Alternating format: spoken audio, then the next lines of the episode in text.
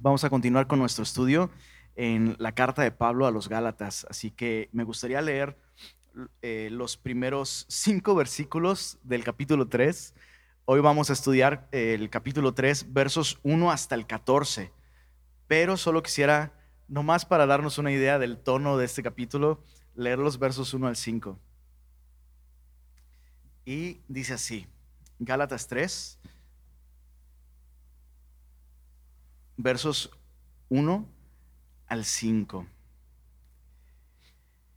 Dice, oh Gálatas insensatos, ¿quién os fascinó para no obedecer a la verdad? A vosotros, ante cuyos ojos Jesucristo ya fue presentado claramente entre vosotros como crucificado. Esto solo quiero saber de vosotros. ¿Recibisteis el Espíritu por las obras de la ley o por el oír con fe? ¿Tan necios sois? Habiendo comenzado por el Espíritu, ¿ahora vais a acabar por la carne? ¿Tantas cosas habéis padecido en vano? Si es que realmente fue en vano. Aquel pues que os suministra el Espíritu y hace maravillas entre vosotros, ¿lo hace por las obras de la ley o por el oír con fe? Señor, queremos agradecer la verdad liberadora de tu gracia, Señor, y cómo tu palabra nos lleva constantemente, Señor, a recordar que solo es por tu gracia que podemos ser libres, libres no solo del pecado, sino libres para vivir contigo, Señor, y para caminar contigo. Así que te pedimos que en esta mañana, mientras meditamos en esta porción, traigas libertad a nuestros corazones, Señor. Y todo esto lo pedimos en el buen nombre de Cristo Jesús. Amén. Recordemos que la carta Pablo a los Gálatas es una defensa del Evangelio, ¿no? Eh, y durante los primeros dos capítulos hemos visto a Pablo defendiendo el Evangelio de un modo hasta personal, ¿no? O sea, lo hemos visto yendo a, Jerusalén defendiendo este mensaje, lo hemos visto en Antioquía, ¿no? Eh, enfrentando incluso a, a Pedro, ¿no? Y el día de hoy vemos como Pablo a partir del capítulo 3 ya no narra esta defensa personal, como él mismo ha defendido el Evangelio de gracia, sino eh, lleva este, esta, digámoslo así, es esta batalla, ¿no? La lleva a un enfrentamiento entre estos dos conceptos, la justificación por medio de la ley, o sea, guardando las obras de la ley, y la justificación por medio de la gracia, es decir, el oír con fe. Y Pablo lleva, lleva al ring estos dos conceptos que son contrarios, ¿no? O, te salvas por ti mismo cumpliendo toda la ley, o te salvas confiando en alguien que cumpliendo toda la ley te regala su justicia, ¿no? Solo hay de esas dos sopas. Y entonces Pablo lleva al ring estas dos ideas. Eh, pareciera que está llevando al ring a los mismos Gálatas, ¿no? Por cómo comienza hablándoles. O sea, les habla en términos muy fuertes, ¿no? Este, insensatos, ¿no? Tan necios son, ¿no? Eh, y esto es porque Pablo está muy sorprendido de que ellos han abandonado el, Evangelio de Gracia. Pero realmente lo que, lo que Pablo está atacando es, es estas, dos, em, estas dos ideas, ¿no? Justificación por gracia o justificación por fe, las enfrenta. Y me gusta que Pablo lo que hace es llevar estas dos ideas al ámbito de la experiencia. Eso es algo bien importante, porque lo que Pablo está haciendo aquí ya no es, bueno, suena muy bonito. No, la, idea en cuestiones de fe, cualquier idea alrededor de la fe, alrededor de la salvación, em, siempre tienes que preguntarte cuál es, cuál es la experiencia con estas verdades. O sea, si yo creo esto, si yo acepto esto, si yo hago que mi vida descanse en esta verdad, ¿cuál va a ser la consecuencia de esto? En la experiencia, ¿cómo funciona? Esto que me, que me están ofreciendo. Eso es muy importante. Y lo que Pablo va a hacer precisamente es llevar estas dos ideas, justificación por fe o justificación por obras, eh, eh, llevarlas al, ámbito de la experiencia. Y va, va, a llamar, digámoslo así, va a llamar a tres testigos, ¿no? Eh, a los mismos Gálatas. Los versos 1 al 5 vemos como Pablo apela a la experiencia de los mismos Gálatas. En los versos 6 al 9, en, un golpe maestro, eh, Pablo va a llamar a Abraham. Bueno, ¿cuál fue la experiencia de Abraham con Dios? ¿Cómo, cómo Abraham fue justificado? Y finalmente, Pablo va a recurrir a la experiencia de la nación de Israel en los versos 10 al 14. Entonces, eh, se, entiende, ¿no? La idea es, bueno, en el pizarrón se ve bonito, pero en la práctica, ¿cómo, cómo, cómo, acaba? El, tratar de justificarte por tus obras, ¿en qué termina? Y el tratar de justificarte eh, simplemente confiando en, Jesús, ¿cómo termina? Bueno, primero la experiencia de los Gálatas. Vamos, vamos a leerlo de nuevo. Dice, oh Gálatas insensatos, ¿quién os fascinó para no obedecer a la verdad? A vosotros ante cuyos ojos Jesucristo fue ya presentado claramente entre vosotros como crucificado. Esto solo quiero saber de vosotros. Y, podemos ver de alguna manera como la, no sé si llamarlo impotencia del apóstol Pablo, porque dice, bueno, solo quiero saber una cosa. Y se arranca preguntando como mil cosas, ¿no? Eh, porque en serio, eh, Pablo no puede creerlo, ¿no? No puede creer que los Gálatas han dejado el Evangelio. Esto solo quiero saber de ustedes. ¿Recibisteis el Espíritu por las obras de la ley o por el oír con fe? ¿Tan necios sois? La segunda pregunta. Tercera pregunta, que aparte no tiene respuesta, ¿no? Es como, ¿alguna vez le has preguntado eso a alguien? Bueno, bueno, ¿tan lento eres? ¿No? Eh, y dice, habiendo comenzado por el Espíritu, ¿ahora vais a acabar por la carne? ¿Tantas cosas habéis padecido en vano? Si es que realmente fue en vano. Pablo como que de alguna manera alberga la esperanza de que no ha sido en vano, ¿no? Entonces, bueno, a lo mejor ha sido en vano, a lo mejor no. Dice, aquel pues que os suministra el Espíritu y hace maravillas entre vosotros, ¿lo hace por las obras de la ley o por el oír con fe? Y veo al apóstol aquí este, disparando pregunta tras pregunta y se me vienen flashbacks de momentos eh, cuando mi mamá me regañaba, ¿no? Es clásico de que le fallas algo a tu mamá, ¿no? Y, tu mamá, oye, ¿qué pasó? ¿Qué te dije? ¿O no? Y tú intentas responder y siguen las preguntas, ¿no? Bueno, eso es un poco lo que Pablo está haciendo aquí. Eh, preguntas y respuestas, y, son preguntas retóricas, ¿no? Son preguntas cuya respuesta es bastante obvia. Las preguntas son alrededor, todas alrededor de la vida espiritual que los Gálatas ya tenían. Me llama mucho la atención cómo si, estudias en casa eh, con detenimiento, todas las preguntas giran en torno al Espíritu, a cómo el Espíritu de Dios vino a sus vidas y trajo vida eterna, trajo una relación con Dios, trajo una, una vitalidad que antes no existía. Observa las preguntas, ¿no? ¿Recibieron al Espíritu por las obras de la ley o por el oír con fe? Habiendo comenzado esta nueva vida por el Espíritu, ¿van a completarla? Eh, la palabra acabar es a completar. Es como si alguien pone una parte y tú, pues tú la completas, ¿no? La otra pregunta, aquel que os suministra una vez más el Espíritu. Entonces todo gira en torno al Espíritu. Eh, eh, ¿Lo hace por las obras de la ley o por el oír con fe? Ahora, la respuesta, la respuesta es una sola. Recibieron al Espíritu por el oír con fe. Y eso es algo muy importante, muy, muy importante. La Biblia enseña con mucha claridad que cuando una persona escucha el Evangelio, esto está en Efesios capítulo 1, Efesios 1.14 dice, en él también vosotros, Pablo haciendo un contraste entre él y su nación, los judíos, con los gentiles, dice, en él también ustedes, gentiles, habiendo oído, Efesios 1.14, habiendo oído la palabra de verdad. ¿Cuál es la palabra de verdad? el evangelio de vuestra salvación y habiendo creído en él, fuisteis sellados con el Espíritu Santo de la promesa. Entonces, hay mucha confusión en, torno a esto. Eh, muchas veces enseña que si no oras en lenguas, por ejemplo, pues no recibiste el Espíritu. No es lo que dice la Biblia. La Biblia no, no dice, si oras en lengua, recibisteis el Espíritu. No, la Biblia dice, si oíste con fe, Dios te sella con el Espíritu Santo de la promesa. Y algo que siempre me gusta aclarar es que el texto dice que el sello de alguien que ha creído y que ha nacido de nuevo, el sello es el Espíritu Santo. O sea, el Espíritu no viene y te pone un sello, sino Dios te sella con el Espíritu Santo. En otras palabras, la vida del Espíritu el Espíritu de Dios morando en nosotros, ese es el sello de que hemos nacido de nuevo. Y Pablo lo que hace es preguntarles, bueno, ¿cómo sucedió eso? ¿Cómo fue que ustedes que estaban muertos en delitos y pecados, de pronto ahora tienen vida? Un, estilo de vida, un tipo de vida, un orden de vida distinto al que tenían. Antes amaban el pecado y ahora de pronto aman a Dios.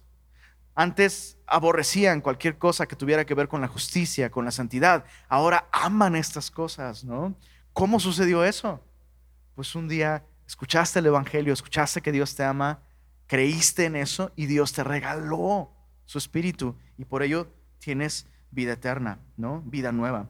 Y, esto no es una enseñanza aislada, eh, Jesús mismo enseñó que el cristiano es aquel que recibe el Espíritu Santo como una consecuencia de haber creído. En Juan capítulo 3, si me pueden acompañar ahí, Juan capítulo 3.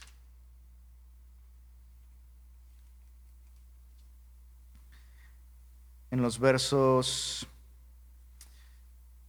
versos 4 al 8, conocemos muy bien esta versión, eh, esta, esta, este relato. Juan 3, versos 4 al 8, es Nicodemo eh, hablando con Jesús. Dice, y Nicodemo le dijo, ¿cómo puede un hombre nacer? Bueno, vamos a leer desde el verso 3. Dice, respondió Jesús y le dijo, de cierto, de cierto te digo, el que no naciere de nuevo no puede ver el reino de Dios. Nicodemo le dijo, ¿cómo puede un hombre nacer siendo, siendo viejo? ¿Puede acaso entrar por segunda vez en el vientre de su madre y nacer? Respondió Jesús, de cierto, de cierto te digo que el que no naciere de agua y de él, espíritu, no puede entrar en el reino de Dios. Lo que es nacido de la carne, facilito, ¿no? Pues es carne. Lo que es nacido del espíritu, es espíritu. No te maravilles de que te, de que te dije, es necesario nacer de nuevo. El viento sopla de donde quiere y oyes su sonido, mas ni sabes de dónde viene ni a dónde va. Así es todo aquel que es nacido del Espíritu. Jesús lo que está haciendo en esta porción es enfatizarle a Nicodemo que el nuevo nacimiento es algo que proviene de Dios. El hombre no lo puede conseguir, ¿no? Por eso pone el ejemplo del viento. Tú no controlas el viento, ¿no? Puedes escuchar hacia dónde se dirige y de dónde viene y a dónde va y puedes ver su efecto, ¿no? Pero no puedes ni ver al viento ni puedes controlar el viento. Y es lo mismo.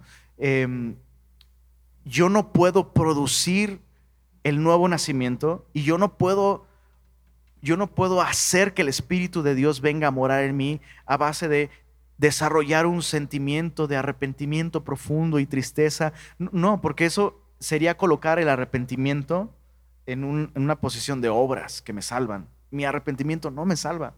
Yo no nazco de nuevo sintiéndome mal de mis pecados. Nazco de nuevo escuchando el Evangelio, poniendo mi confianza en el Evangelio y entonces Dios hace lo que yo no puedo hacer. Dios infunde vida en mí a través de su Espíritu Santo. Eso es lo que le sucedió a los Gálatas.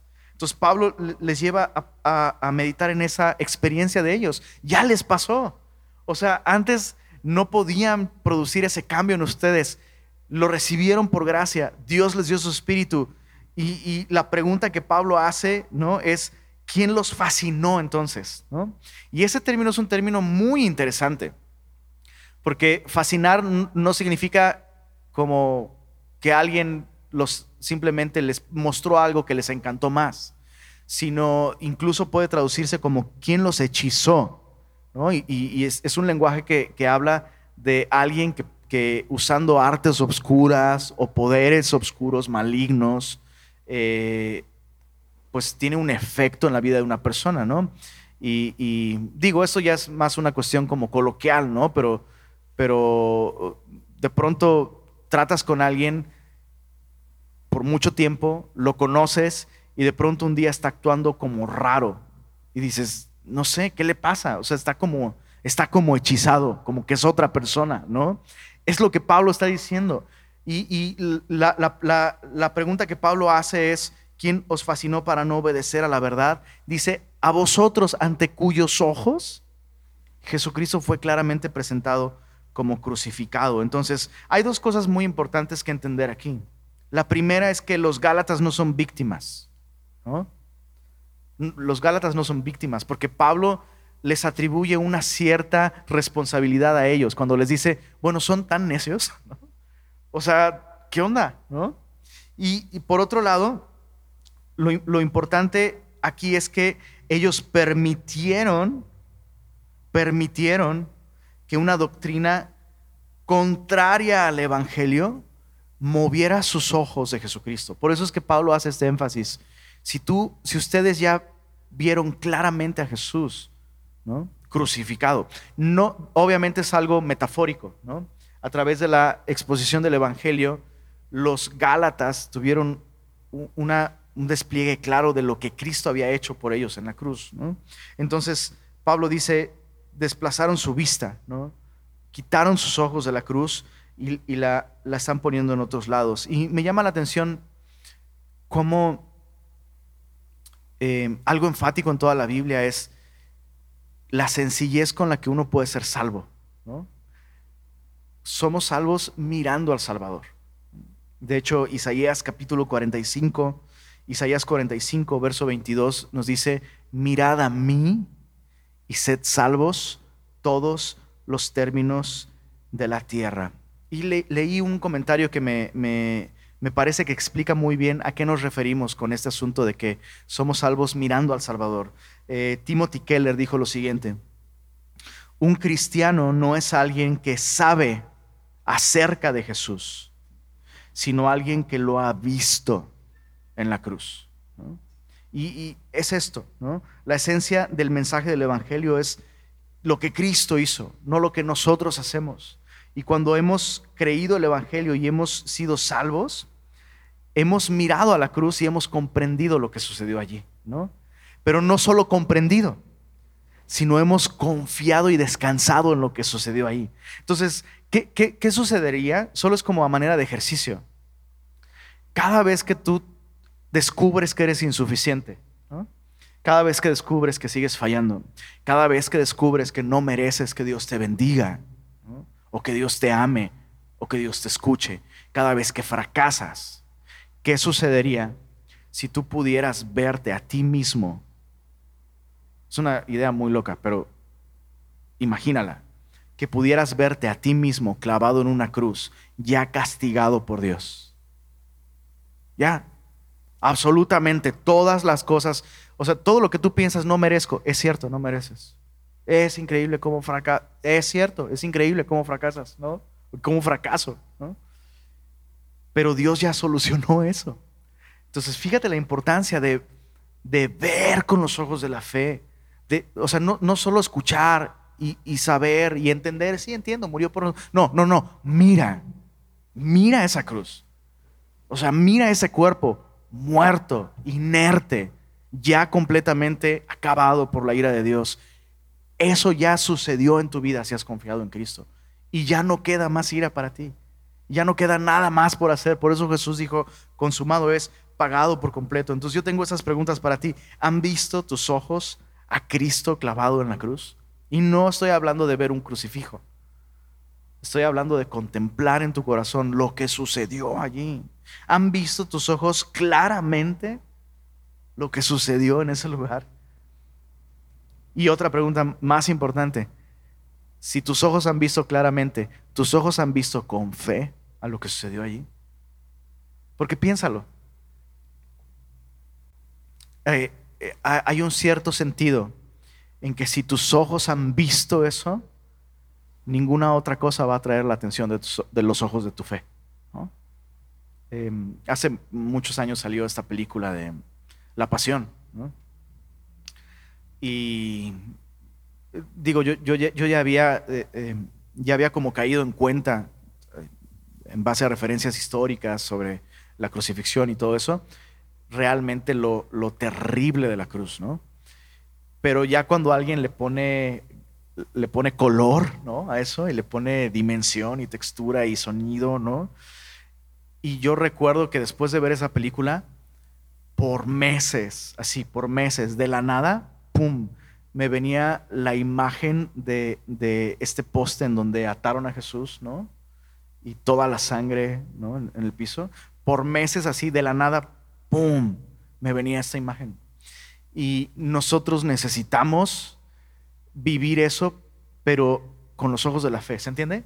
O sea, la idea no es que veas imágenes de la crucifixión o la pasión de Cristo, digo, puedes hacerlo, pero si con los ojos de la fe no has visto ahí, no va a servir de, nada, ¿no? Pero si tus ojos han visto ahí, dudo mucho que cualquier otra cosa te pueda fascinar. Me atrevería a decir que es imposible a quien ha visto al Hijo de Dios entregando su vida por nosotros, pensar que puede confiar en cualquier otra cosa, ¿no? Entonces, bueno, Pablo, eh, Pablo les dice esto, o sea, ¿qué onda? Ustedes ya vieron el Calvario, tan necios son que viendo tan claramente deciden confiar en, otro, en otra cosa. Entonces, después de esto, Pablo ahora llama a su segundo testigo, ¿no? que es Abraham, y, es magistral lo, lo, que Pablo está haciendo aquí. Vamos a ver ahora la experiencia de Abraham, dice así, eh, versos 6 al 9, dice, así Abraham creyó a Dios y le fue contado por justicia. Sabed, por tanto, que los que son de fe, estos son hijos de Abraham. Me encanta cómo Pablo, digo, todavía no leemos toda esta sección, ¿no? En el caso de Abraham, pero Pablo está atacando a una idea que los judaizantes están vendiendo, ¿no? Que ya que Abraham es el padre de la nación judía, ¿no? Y Abraham fue justificado ante Dios, pues necesitas identificarte con Abraham, necesitas ser un hijo de Abraham. Los judíos creían que solo los hijos de Abraham tenían un lugar en el seno de Abraham ante la presencia de Dios, ¿no? Eh, o vida eterna, es otra manera de decirlo. Y, los judaizantes lo, que están haciendo es llevar a los gentiles a considerar el dejar de ser gentiles y volverse judíos a través de la circuncisión para poder ser hijos de Abraham. ¿Por qué? Porque eso es muy interesante. Y Pablo va a hablar el, el tema de la circuncisión más a detalle más adelante. Pero los judaizantes lo que harían sería decir lo siguiente, bueno, Dios le dio a Abraham la señal del pacto, la circuncisión. Y quien no se circuncidara no podía entrar en el pacto de Abraham, en el cual serían benditas todas las familias de la tierra. Entonces, ¿quieres que Dios te bendiga? Necesitas la circuncisión para ser identificado como un hijo de Abraham, ¿no? Pero lo que está haciendo aquí Pablo es eh, y me encanta, solo cita el versículo y llega a una conclusión de inmediato, ni siquiera elabora mucho. Dice, Abraham creyó a Dios y le fue contado por justicia. La Biblia no dice, Abraham se circuncidó como Dios le dijo y le fue contado por justicia, ¿no? De hecho, la circuncisión le fue entregada después de esto. Y simplemente como una señal externa de algo que ya había sucedido en su interior. Insisto, vamos a profundizar en el tema de la circuncisión más adelante y lo que la circuncisión significa, pero lo que la circuncisión significaba en el caso de Abraham, si lo estudias con detenimiento, significa algo muy claramente. Abraham dejó de confiar en su carne. Entonces lo que, lo que Abraham hizo fue literalmente cortar con su carne y echarla lejos de, lejos de él. ¿no? Entonces, Génesis 15.6 es el texto que Pablo está citando, donde la Biblia nos dice que Abraham creyó a Dios y le fue contado, contado por justicia. Ahí hay un par de cosas importantes. Eh,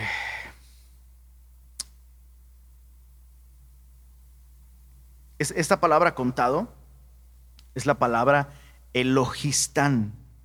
Elogistán. Eh, se deriva de, perdón, se deriva, se derriba, se deriva de la palabra logos. Eh, la palabra logos da origen a un chorro de palabras que el día de hoy conocemos. Por ejemplo, logística viene de ahí, viene de logos. Y es interesante en torno a este tema porque la Biblia dice que Dios, la logística de la salvación es la fe. O sea, la manera en la que Dios distribuye, lo que hace la logística es eso, ¿no? Es, es planear la manera de hacer llegar recursos para fines específicos. Está padrísimo, ¿no? Estudiar de pronto este tipo de cosas. Entonces, la logística de la salvación es la fe. La fe es el medio por, por, el cual Dios distribuye los recursos para que el hombre sea salvo, distribuye la gracia, distribuye el perdón de pecados, distribuye el Espíritu Santo, etcétera, etcétera. ¿no? Entonces, el logistán, eh, de hecho, eh, en, en, esos tiempos bíblicos ya existían eh, pues, eh, disciplinas de administración y, de contabilidad. Y era un término de contabilidad, ¿no? Alguien recibía, recibía recursos y entonces los declaraba, los contaba, los tomaba en cuenta como ya existentes y destinados para un, gasto específico. Entonces, lo, importante aquí es que Dios no hizo justo a Abraham por medio de la fe. Eso es muy importante.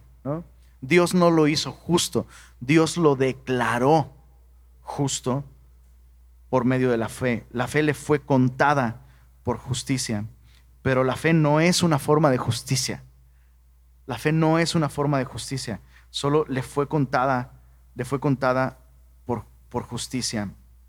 Eh, eh, eso es importante porque lo que esto nos enseña es que Abraham no era justo aún. Y eso es vital entenderlo, ¿no? Eh, de hecho, a partir de Génesis 15, lo que vemos es un chorro de tropiezos de parte del padre de la fe, ¿no? O sea que ni siquiera su fe fue perfecta, pero su fe estaba depositada en un Dios perfecto que nunca falla. ¿no? Su fe sí fallaba, pero el Dios en el que había confiado, ese Dios no falla. ¿no?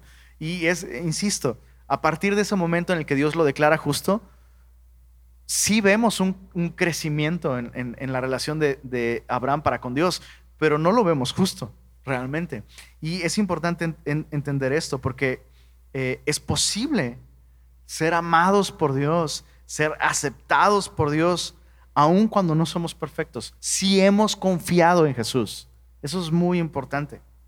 Lutero encapsuló este concepto en la siguiente frase, simil justus et peccator, que significa que somos al mismo tiempo, los cristianos, al mismo tiempo somos justos y pecadores. Y si algo te hace ahí como un cortocircuito, esto es algo real. O sea, si, lo vemos en toda la Biblia, es, es, una constante. Dios justifica al hombre por medio de la fe. Eh, es una verdad un poco complicada de masticar, ¿verdad? somos al mismo tiempo justos y pecadores. pero ¿qué requiere más fe? ¿No? O sea, me estoy esforzando y mira, ya ni peco o, ver con mucha honestidad que aún eres pecador y aún así tener la seguridad de que Dios te ha declarado justo. En, la semana hicimos, eh, bueno, pues eh, todo el mundo está haciendo devocionales ahora sí, ¿verdad? En casa. Y en la semana eh, hicimos, estamos en el libro de los Salmos y veíamos el Salmo 139 y en la, en la traducción NTV, que es, la traducción en la que estaba leyendo mi hija Belén, decía, ¿cómo decía mi amor? Decía, cuán hermosos son tus pensamientos acerca de mí. Es una manera de decirlo muy interesante. Cuán hermosos son tus pensamientos acerca de mí. Entonces, eso es lo que a ella le llamó la atención. Y le pregunté, bueno, ¿y qué entiendes por esto, no? Compártenos lo que entendiste con esto. Y, así en un, momento de, luz espiritual dijo, que Dios no piensa mal de mí aunque yo sigo haciendo cosas que están mal. Dios no piensa mal de mí aunque yo sigo haciendo cosas que están mal. A veces trato mal a mi hermana, a veces digo mentiras, ¿no? Pero Dios me ama aunque soy pecadora. Y, y ese mismo día, después de eso, estudié esto y, vi la, conclusión a la que llegó Lutero y dije, tengo una Lutero en casa. Ah. No, ¿sabes qué? Me tomé un tiempo para hablar con ella y le dije, mi amor, creo que no solo eres mi hija, creo que eres mi hermana en la fe. O sea, hay, hay, hay personas, y, yo el primero, ¿no? Que por años no pude aceptar esta realidad, ¿no? O sea, te das cuenta que has pecado y lo que haces es condenarte o volverte religioso y negar que has pecado. Entonces, no estamos diciendo que somos justos a la vez que pecadores con una actitud de cinismo y, Ay, pues al fin Dios me ama. No, nos duele nuestro pecado, eh, no nos encanta, ¿no? Por supuesto, pero podemos descansar. ¿Por qué? Porque es la manera en la que Dios trató incluso con Abraham, el padre de la fe, Entonces, Pablo llega a esa conclusión. sabed, por tanto, sepan, por tanto, que los que son de fe, estos son hijos de Abraham. Si tú no has confiado, lo que está diciendo Pablo, si tú no has confiado en Jesús y te circuncidas, solo eres un incrédulo circuncidado. Es lo mismo que aquellos que se bautizan sin confiar en Jesús. Solo eres un pecador mojado, pero no eres un pecador justificado, ¿no? Y lo mismo con un pecador que se congrega, pero no confía en Jesús. Pues eres un pecador religioso, pero no eres un pecador justificado, ¿no? Dice el verso 8, y la escritura. Me encanta que Pablo dice, bueno, no nos vamos a quedar simplemente con la experiencia de Abraham. ¿Qué dice la escritura? La escritura, previendo que Dios había de justificar por la fe a los gentiles, dio de antemano, dice ahí, la buena nueva. En otras palabras, el Evangelio. La escritura, es interesante esto, muy interesante. La escritura dio de antemano el Evangelio a Abraham diciendo, en ti serán benditas todas las naciones, no solo los judíos, ¿no? De modo que los de la fe, Pablo lo repite, son bendecidos con el creyente Abraham. Entonces, lo importante aquí es que Abraham le creyó a Dios. Y, también en torno a esto de creerle a Dios y creer en Dios, hay grandes diferencias, ¿no? Muchísima gente cree en Dios, pero Abraham no dice que creyó en Dios, sino que le creyó a Dios. Entonces, creer en Dios no es fe salvadora. Santiago 2, 18 nos dice, Santiago 2, perdón, los efectos del pecado y la caída. Ya no veo. Santiago 2, 19 nos dice que los demonios creen y tiemblan, ¿no? Entonces, creer en Dios no es fe salvadora. Creerle a Dios es fe salvadora. Y la fe que salva descansa entonces en lo que Dios ha dicho. Porque creerle a Dios implica escuchar lo que Dios ha dicho. ¿Qué es lo que Dios ha dicho? Que el hombre es pecador y que solo puede ser salvo confiando en aquel que no es pecador, en Jesucristo. ¿no? Entonces, creerle a Dios implica creer el mensaje de la Biblia, el mensaje central de, central de la Biblia. No me refiero a porciones específicas, sino me refiero al mensaje total de lo que Dios ha dicho a través de la Biblia. Eso es fe salvadora. Ahora, ¿cómo sé que he creído a Dios? ¿Será que un examen sobre las doctrinas básicas de la salvación y la justificación pueden comprobar que una persona ha confiado, ha creído a Dios? No. Sabes que has creído a, Dios cuando abandonas tus intentos o esfuerzos por salvarte a ti mismo y te abandonas por completo a los, a los pies de aquel que Dios envió para salvarte. Entonces, puedes identificar que has creído a Dios cuando abandonas todos tus intentos por justificarte a ti mismo. Religión, sufrimiento, buena voluntad, fuerza de voluntad, moralidad, servicio. Esas cosas dejan de, ser aquello en lo que pones tu, confianza. Entonces, los que son de fe son bendecidos, termina diciendo Pablo, con el creyente Abraham. No le llama el judío Abraham, interesante. El creyente Abraham. Entonces, ahí está la experiencia de Abraham. Abraham fue justificado por la fe. Vemos a lo largo de todo su caminar con Dios que cuando no confiaba en Dios y cuando intentó echarle la mano a Dios, de hecho ocasionó más problemas, ¿no? Y, se estorbó a sí mismo más que ayudarse. Eh, entonces ahí está la experiencia de los Gálatas, recibieron el Espíritu por fe, vida espiritual por medio de la fe. La experiencia de Abraham, Abraham fue creyente antes que judío, fue creyente antes que justificado, fue bendecido al creer antes de hacer cualquier cosa, fue justificado porque creyó a Dios. Y finalmente la experiencia del pueblo de Dios, versos 10 al 14, pero vamos a leer el verso, el verso 10 primero. Dice, porque todos los que dependen de las obras de la ley están bajo maldición, pues está escrito, maldito todo aquel que no permaneciere, subraya esto en tu Biblia, en todas las cosas escritas en el libro de la ley para hacerlas. Pablo está citando aquí un pasaje de Deuteronomio capítulo 27 y me gustaría que me acompañaran ahí para, para leerlo. Es muy fuerte. Eh, Deuteronomio es eh, este libro que describe el momento en el que Israel por fin está a punto de entrar en la tierra prometida. Y toda la generación de 40 años atrás que recibió la ley en el Sinaí, pues todos esos ya murieron, ¿no? Entonces Moisés lo que hace es un a través de la Biblia, en, en los libros de la ley, y les entrega de nuevo la ley a la nueva generación, pero lo hace ahora añadiendo estas cláusulas, ¿no? Estas advertencias. Y en Deuteronomio 27, verso 26 dice, maldito el que no confirmare las palabras de esta ley para hacerlas.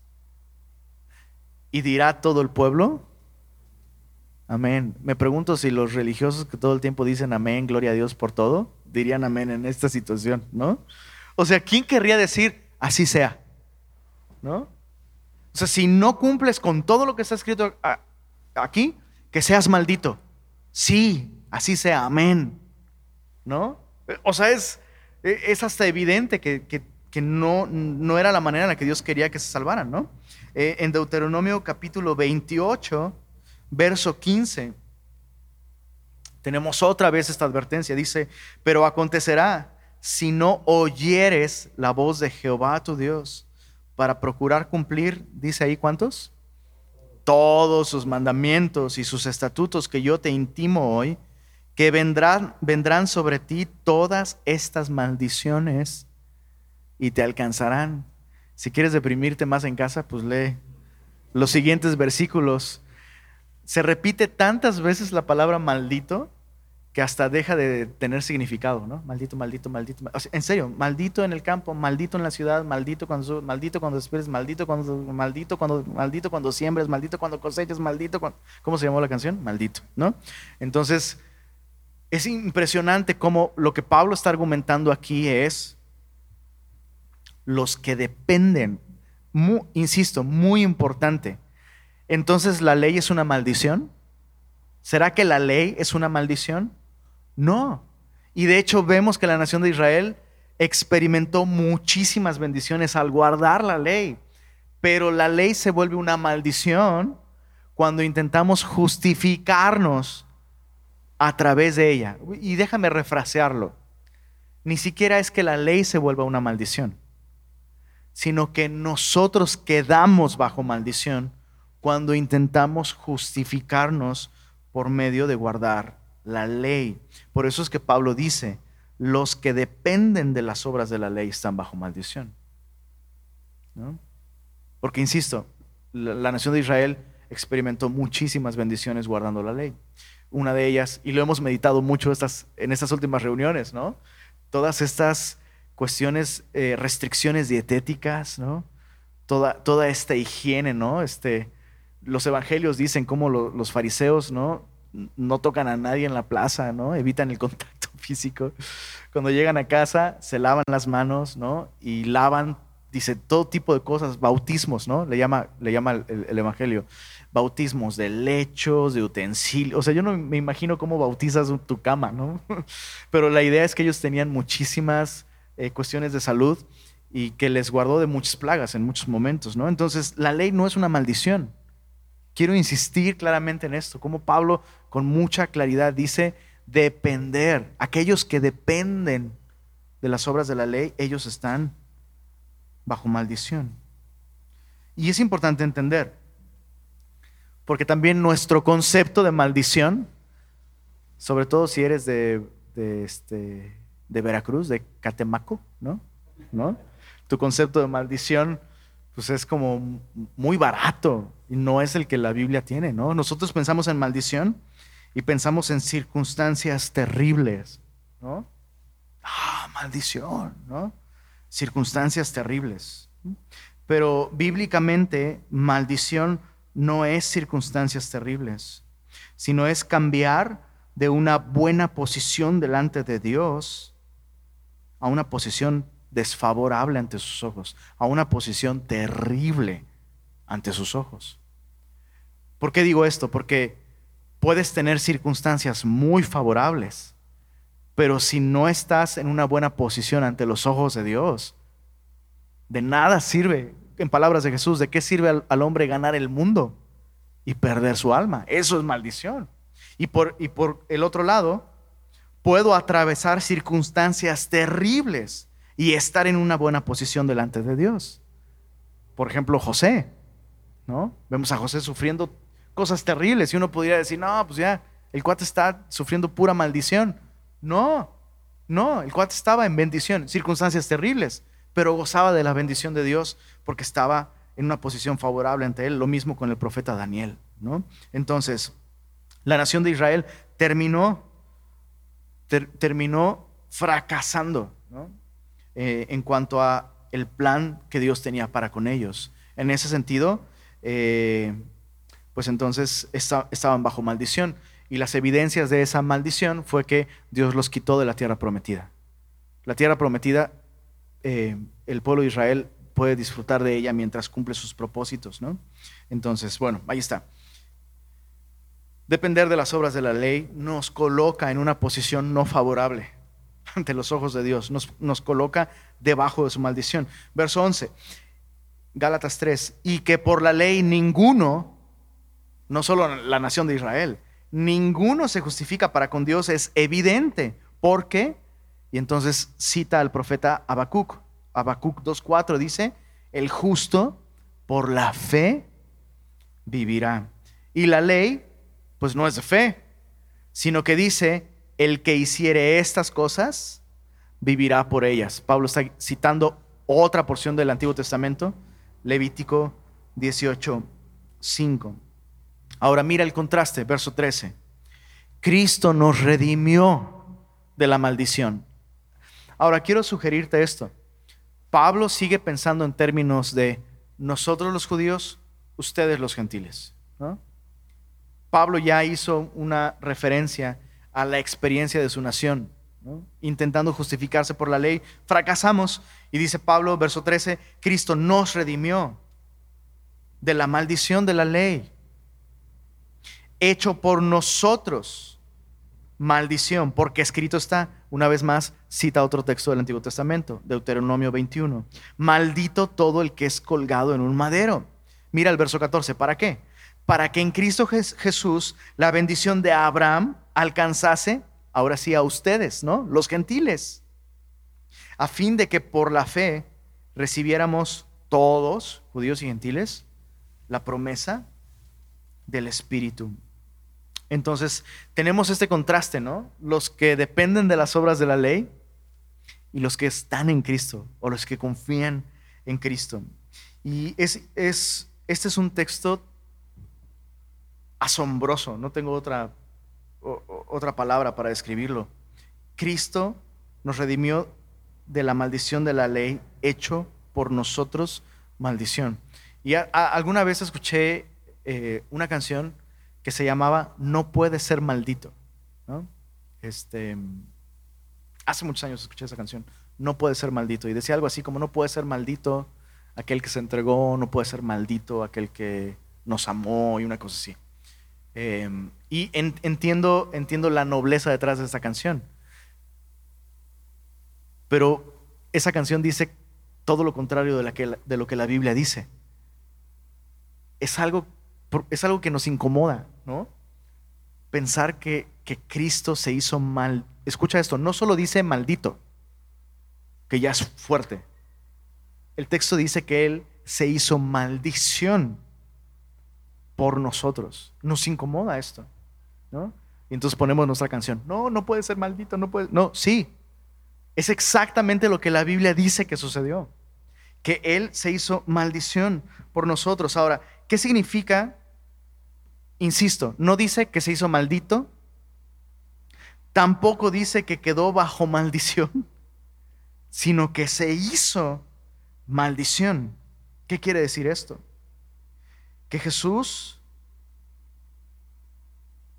se volvió el objeto de la ira de Dios en su totalidad. Y entonces toda maldición que el hombre merecía, se personificó en él. ¿Se entiende? Eso es, eso es brutal, eso es impresionante, ¿no? Entonces lo que Pablo está diciendo es, a nosotros como judíos, que estábamos bajo maldición por haber fallado en nuestro intento de justificarnos, Cristo nos redimió de esa maldición de la ley. Y este es un aspecto importante de la salvación y de confiar en Jesús. Lo primero que sucede cuando yo confío en Cristo es que, insisto, toda la maldición que yo merezco, y quiero reiterar esto, maldición no significa circunstancias difíciles, sino una posición desfavorable ante los ojos de Dios. Bueno, todo eso desapareció de mi registro. Es lo primero que sucede. Pero lo siguiente que sucede, el verso 14, para que en Cristo Jesús la bendición de Abraham alcanzase a los gentiles a fin de que por la fe recibiéramos la promesa del Espíritu. Dos cosas muy importantes es que Cristo nos redimió de esa maldición para que en Él, en Cristo Jesús, recibiésemos bendición. Pero me llama la atención que Pablo no dice recibiéramos la bendición de Dios, sino dice recibiéramos la bendición de Abraham. ¿Cuál es la bendición de Abraham?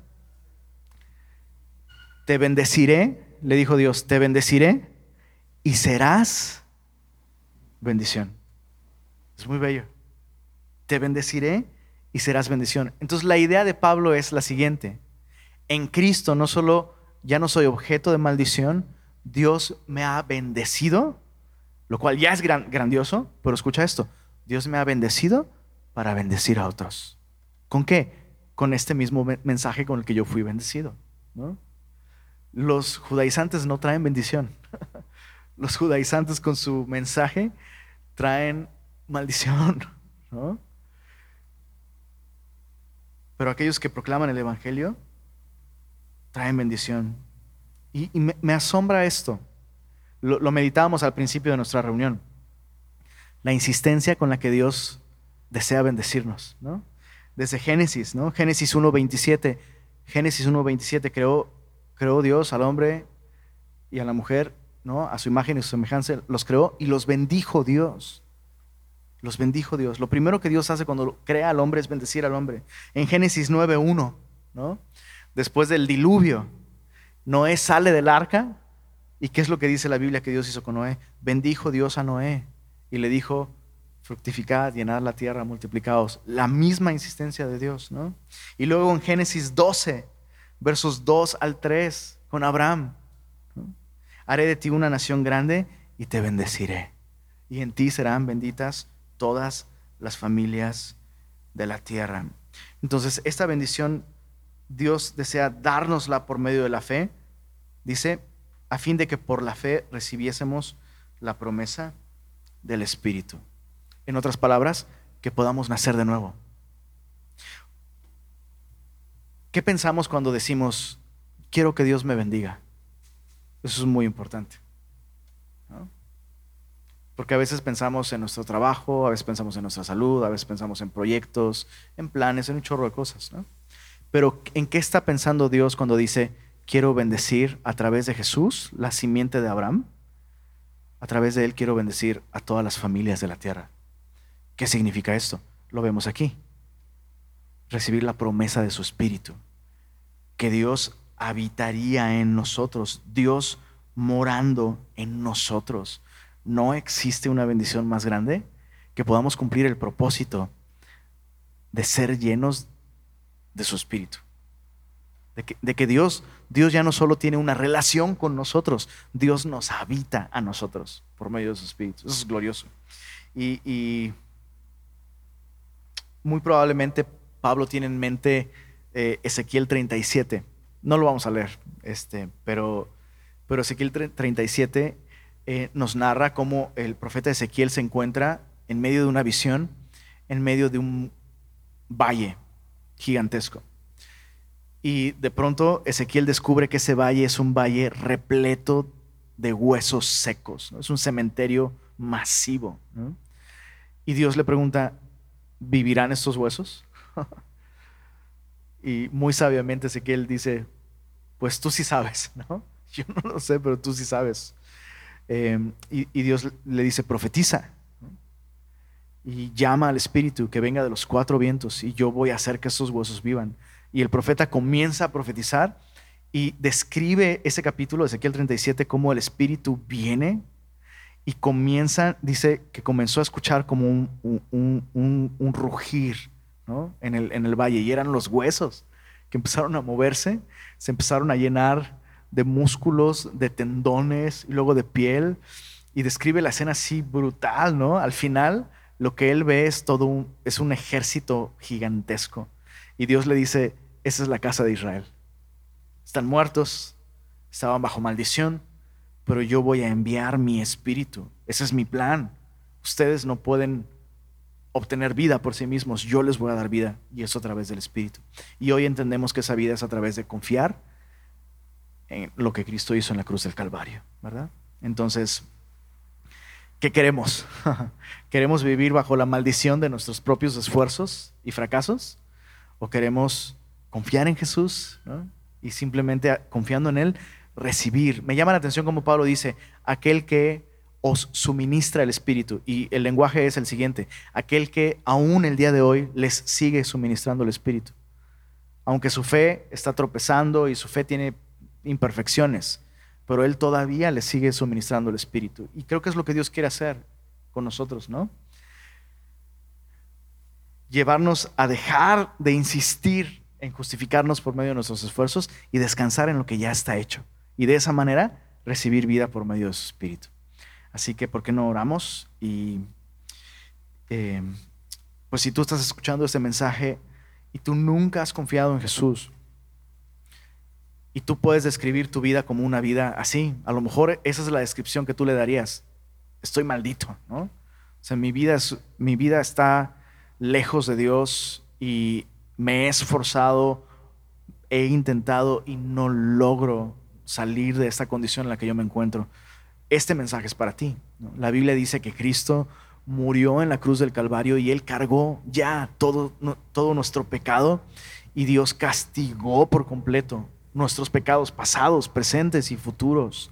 Y se hizo maldición para que tú puedas disfrutar la bendición de tener a Dios viviendo en ti por medio de su Espíritu. Así que eh, si tú quieres tomar esta decisión el día de hoy de confiar en Cristo, eh, me gustaría guiarte en una oración. Dice así, Señor Jesús, hoy reconozco que yo no puedo salvarme a mí mismo he escuchado que tú en la cruz cargaste toda la maldición que yo merecía y recibiste el castigo de todos mis pecados. Hoy decido descansar en lo que tú hiciste y te recibo como mi Señor y como mi Salvador. Creo que no solo moriste en la cruz, creo que resucitaste al tercer día y que hoy puedes darme tu espíritu y que hoy Dios me ve como su hijo por la fe en ti. Gracias Jesús. Gracias por regalarme la salvación y la vida eterna. Amén. Y Señor, gracias por permitirnos hoy meditar en tu palabra. Permítenos esta semana, Señor, constantemente regresar a esta fuente de bendición y, y vuelve a traer ante nuestros ojos la claridad de Cristo crucificado Permítenos ver con claridad, Señor, cómo el precio fue pagado por completo y descansar en eso, Señor. En el nombre de Jesús. Amén.